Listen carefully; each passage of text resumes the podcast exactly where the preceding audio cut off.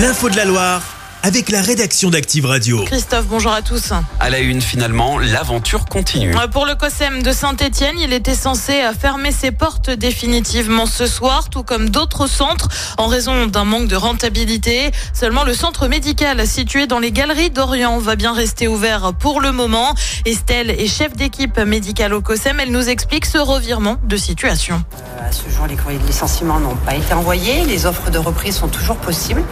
Effectivement, on espère une reprise, euh, une reprise globale ou une reprise euh, individuelle du centre.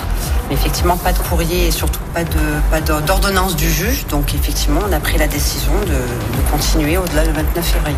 Et en revanche, pour Patrick Michaud, adjoint à la santé à la ville de Saint-Etienne, l'avenir du centre n'est pas réglé pour autant. C'est bien évidemment euh, pour nous une excellente nouvelle. Néanmoins, je reste extrêmement prudent. Il y a des repreneurs, on a cité des noms. Personnellement, je ne m'avancerai pas tant que nous n'avons pas une confirmation formation du juge commissaire, car c'est lui et lui seul qui va prendre la décision.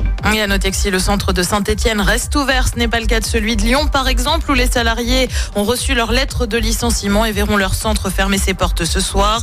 Les infos sont à retrouver sur activeradio.com. L'actu, c'est aussi le procès de l'attaque du marché de Noël de Strasbourg qui débute aujourd'hui à la cour d'assises spéciale de Paris. Quatre hommes sont jugés pour leur implication et notamment pour avoir fourni des armes aux terroristes. Le drame lui remonte à décembre 2018. Un homme avait fait feu dans la foule et fait cinq morts et une dizaine de blessés. L'assaillant a été tué. Le procès va durer un mois. Le Sénat a tranché. Et vote en faveur de l'inscription de l'IVG, l'interruption volontaire de grossesse dans la Constitution. La mesure avait déjà été approuvée par l'Assemblée nationale. Le Premier ministre a évoqué des jours qui marquent l'histoire politique de notre pays. Prochaine étape devant le Congrès lundi avant une adoption définitive. Euh, Prendre le train va bientôt coûter plus cher. La SNCF annonce une hausse des prix pour les TGV inouïs de 2,6%. La mesure ne s'applique pas pour les titulaires d'une carte avantage, une augmentation en raison d'une hausse des coûts, notamment de l'électricité ou des frais de construction. Le prix des TGV avait déjà augmenté de 5% l'année dernière. 30 000 personnes attendues dans le chaudron. Et oui, pour le quart de finale de Coupe de France entre le Petit Poussé, le Puy Foot, club de National 2 et Rennes, 7 de Ligue 1, c'est ce soir à 20h45.